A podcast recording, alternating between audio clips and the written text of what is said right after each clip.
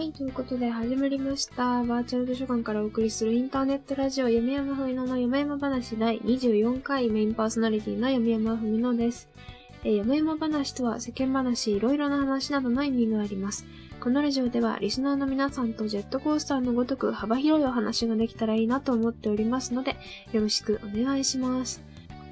読山ふみのの読山話では毎週火曜夜19時から YouTube にてプレミア公開をしておりますが、えーそのうち各種ポッドキャストの方でも配信されますので、そちらもチェックしてみてください。さあ、あっという間に2月も終わりまして、ついに3月が始まりました。最近はね、だんだん暖かくなってきたような気もするんですけれども、まだまだちょっと肌寒いかなっていう感じの日々な気がします。皆さんはいかがお過ごしでしょうか？私はですね、あの、ラジオで前決めた、あの、2月はちょっと服買わないぞっていうのでしっかり守りまして、なので3月はもう服買えるよってなったんですけど、自分の中でね、勝手にね。でもこう、いざ服を買うってなると、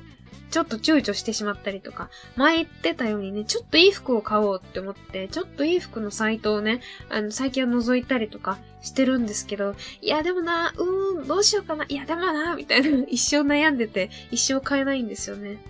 ちょっと悩んでる今。なんかみんな、どういうとこで服買ってんだ ?VTuber の友達とかに聞いてみようかな。どこで服買ってますか？みたいな。サイトとか、通販とか知りたいな。どういうとこで服買ってんの？みんな。全然わかんない。結構安いもんばっかり買ったからさ、なんかちょっといい服をどこで買ったらいいのか全然知らないので、ちょっと情報収集からね、してみようかなって思います。なんか実際お店に行くのがめんどくさくて、なんか疲れちゃうんですよね。洋服屋さん行くと、ちょっとで。ちょっとしか時間経ってないのになんか疲れちゃうからね。通販が自分的には合ってるかなって思うんですけど、みんなはどうですか？店員さんに話しかけられても全然大丈夫なタイプでしょうか？まあ、大丈夫じゃ大丈夫なんですけどね。あの話が終わってからすごいちょっと疲労感を感じてしまったりとか、あとは喋りかけられなくてもその空間があんまり長居できないというか、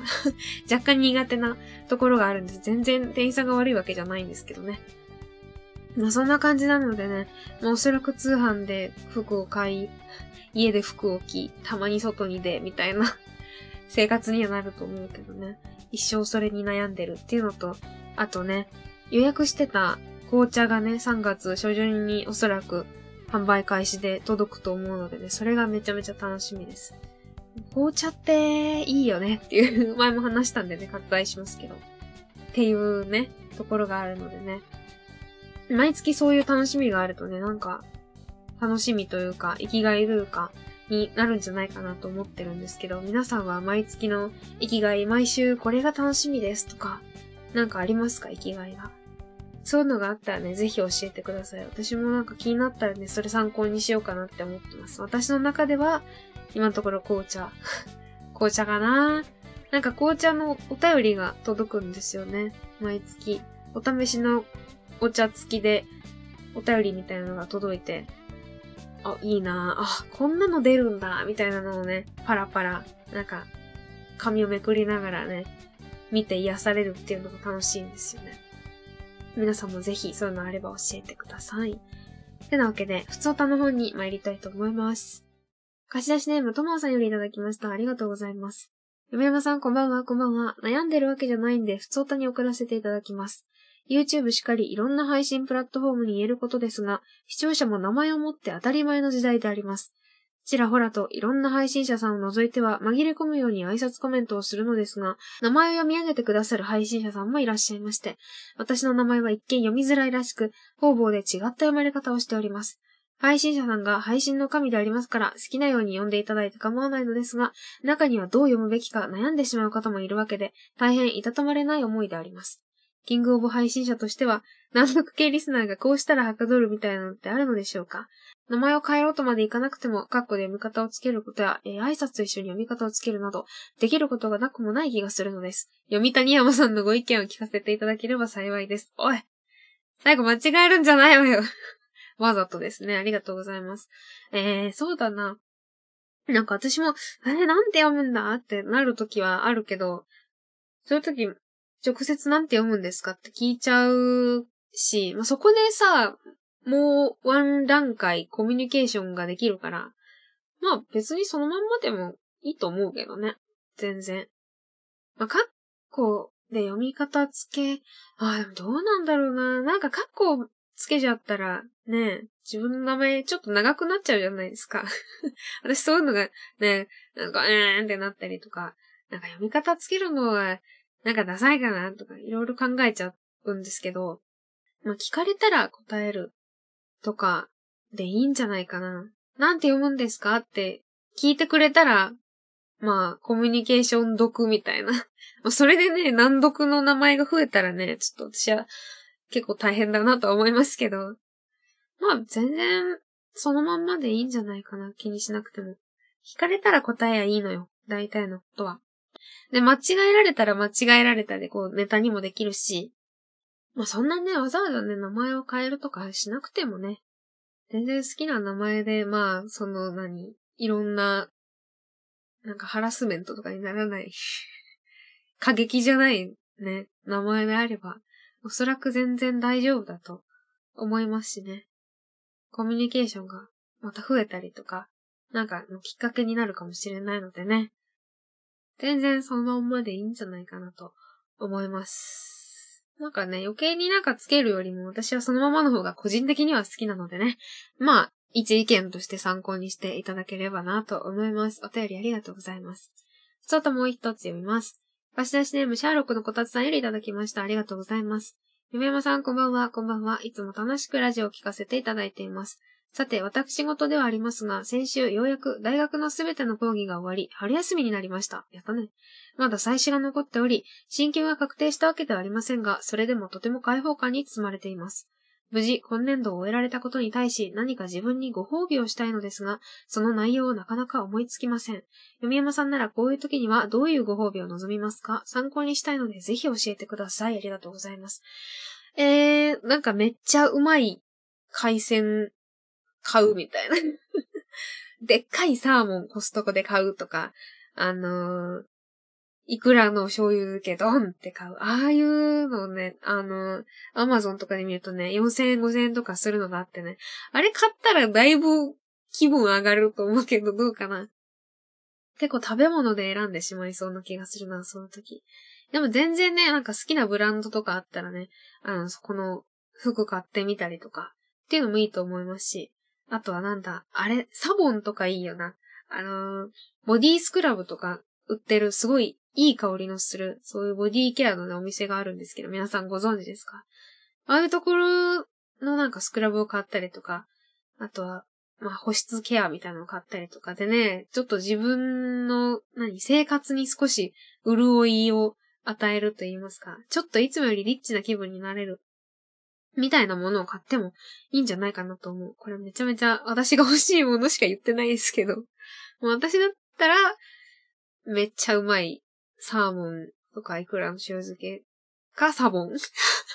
偏りがすごいなっていう感じなのでね。なんか自分の好きなものをいくつか羅列してみて、そこから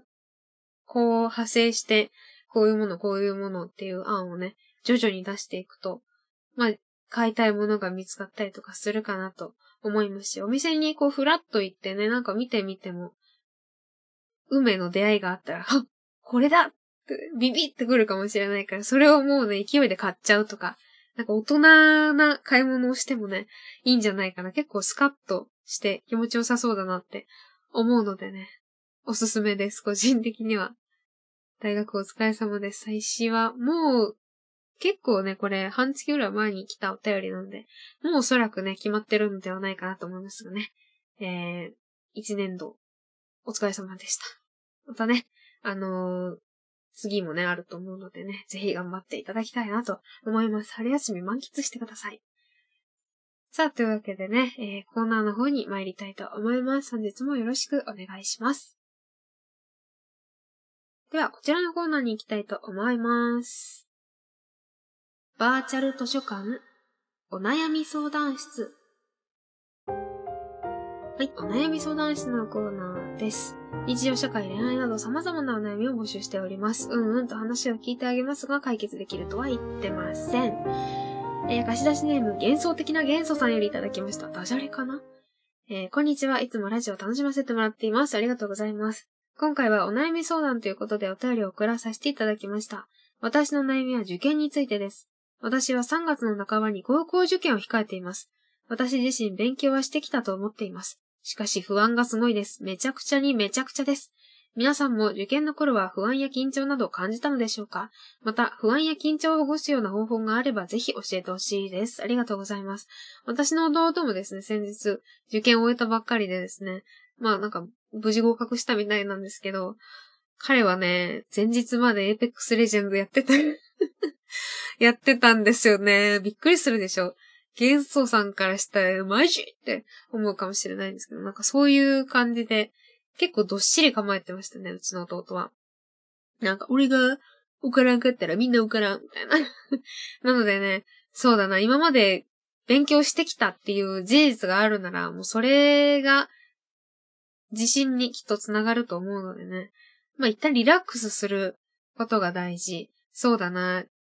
受験がね、もう近づいてきてると思うので、あれ。アイマスク、ホットアイマスクとか買って、あの、リラックスできるようなものをね、使っていくっていうのもいいんじゃないかなと思います。やっぱりその気持ち的にもね、その日が近づいてくるにつれてカチカチになってくると思うので、そういう時にね、アイマスクとかってめっちゃリラックス効果があって、あの蒸気でホットアイマスクめっちゃおすすめです。いろんな香りがあるのでね、自分の得意な香りを多分5個入りとかで買えると思うので、それを買って楽しんでみたりとか。あとはやっぱあったかい茶を飲む。多分持っていけると思いますよね。水筒とか。もう水筒の中にも高いお茶を入れて、でも、やけどには気をつけてね、魔法瓶とか。持ってってなんか飲んでリラックスするとか。なんか普段自分がリラックスするのに使ってるものとかがあればね、それをま持っているサイズのものであれば持って行ったりとか。カイロとかはね、大事って言うよね、受験の時。もしかしたらまだ寒い時期かもしれないのでね、あのー、貼らないタイプのね、回路を持っていくといいと思います。貼るとさ、あの、めちゃめちゃ熱くなった時にベリベリベリって剥がさないといけないから、貼らないやつだったらね、多分、あの、ポッケに入れとくとか、出してね、その辺に置いとくとかしてもね、おそらく怒られないと思うのでね、そういう、なんか、あったかくして、自分の体をまずほぐすみたいなことがね、きっと心の緊張もほぐれることにつながってくるんじゃないかなと思います。私もめっちゃ緊張したな。緊張しいなんですよね、私も。なんか本当にどんなことでも結構緊張しちゃう。あのー、なんか発表とかが授業である時も超緊張して、お腹痛いってなるし、なんか、毎月日直がスピーチをしないといけないみたいなのがあってさ、それの時マジ行きたくなさすぎて、ねえもう胃が痛かった。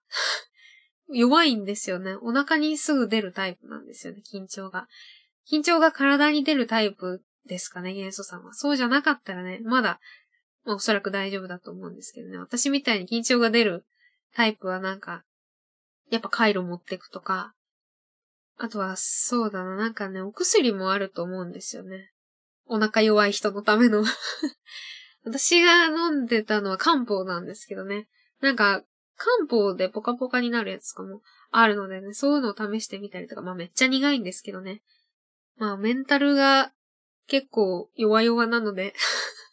そういうのを飲んでみてもいいんじゃないかなと思います。基本あったかくしてればいいと思う。なんか指先とかもカチカチになってね、結構手が震えちゃったりとかっていうことも私あったので、とにかくお手手温めて、お腹温めて、深呼吸して臨むといいと思いますし。あとは、なんか休憩中にね、友人と喋れそうなのであれば、その参考書を持ちながらね、あの、問題出し合ったりとか、会話をするっていうことが結構リラックスになると思います。ずっと一人で参考書見つめててもね、結構、ああ、これ覚えなきゃ、あれ覚えなきゃってね、一人で抱え込んでしまうのでね、お友達と問題を出し合うのは結構おすすめかなと思います。いい結果出るといいですね。報告期待しております。あまり気張らずにね、リラックスして、もうあなたなら大丈夫って思って頑張ってください。応援しております。お便りありがとうございました。えこの他にも日常、社会、恋愛など様々なお悩みございましたら、読山文乃の山々話お便り係までお便りお待ちしております。お悩み相談室のコーナーでした。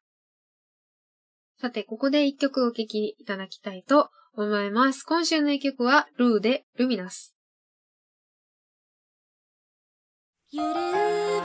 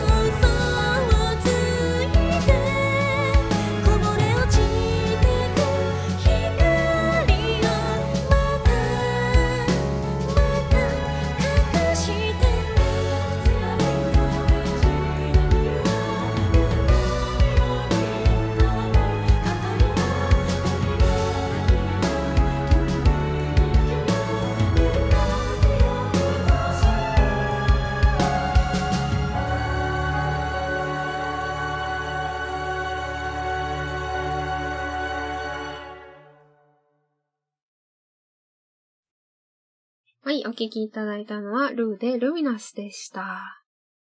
では、次のコーナーに行きたいと思います。最後のコーナーはこちら。推薦図書。は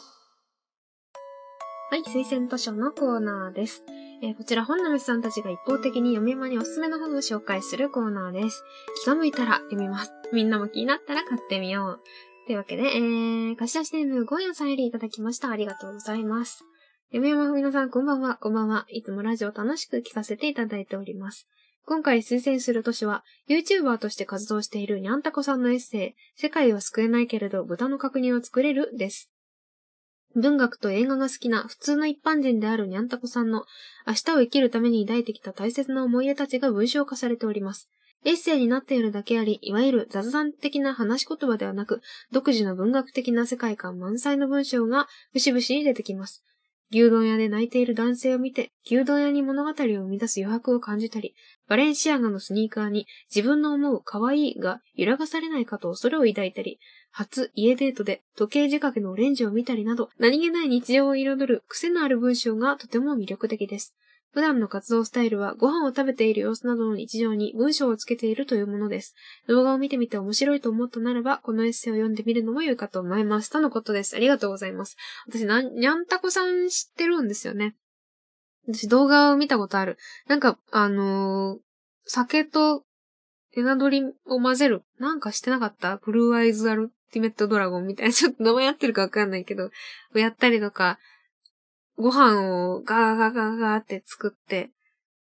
犬横にいて、なんか一緒に食べてる。どっちが本物ですかみたいな動画をね、見たことあるんですけど、にゃんたこさんの紡ぐ言葉、めちゃめちゃ文学的というか、いいですよね。なんか、普通じゃないって言ったらあれですけど、なんかこう、考えるものがあるというか、心に来るようなものがあるというか、もう見えている世界がちょっと違うんじゃないかっていうようなね、雰囲気のある文章を書かれるのでね、すごく印象的な方だなと思っているんですけど、エッセイ出されてるんですね。YouTuber さんとかって結構ね、あの、エッセイを出されてることが多くてね、私も何持ってたかな、ケミオさんとかのエッセイはね、持ってたりするんですけど、意外と、なんかそういうの買っても面白いなって思いますね。小説とかだけじゃなくて。いろんな人の考え方、生き方を知る機会ってなかなかないと思うので、しかもそんな深い話までね、日常会話ではできないので、エッセイを読んでね、あの、この人の人生はこういう風になってる。こういうことを考えて生きてるんだっていうのをね、知るのもすごくいい機会かなと思いますのでね、もしエッセイ読んだことないよっていう方はぜひ、この機会に読んでみてはいかがでしょうか。私もいつかなんか出せたらいいな。でも私は中身のないものしか出せないかもしれない。忘れちゃうんですよね、すぐに。なんか、しかもこういう考え方してますっていうのもあんまりうまく言えないし、どうやってみんなうまく本にしてるんですか？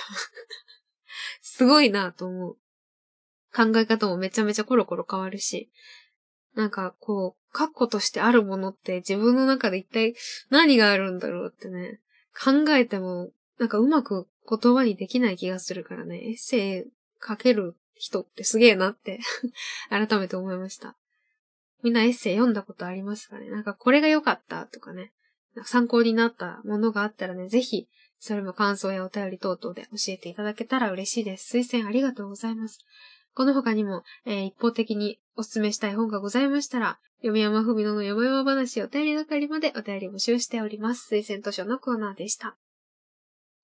さあ、というわけでね、えー第24回のラジオもこの辺りで終わりが近づいてきました。今回もいかがだったでしょうか？今週の一曲はね、あの、ルー君の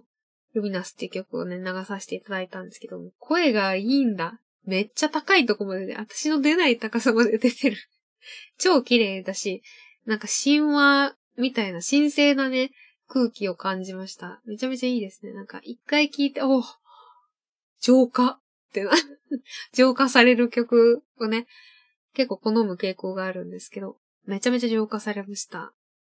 いいな染みたわ。何でもかんでも染みてしまう。なんか、ケルト系っていうか始まりがなんかそういう感じだった。民族っぽいような雰囲気もありつつね、その、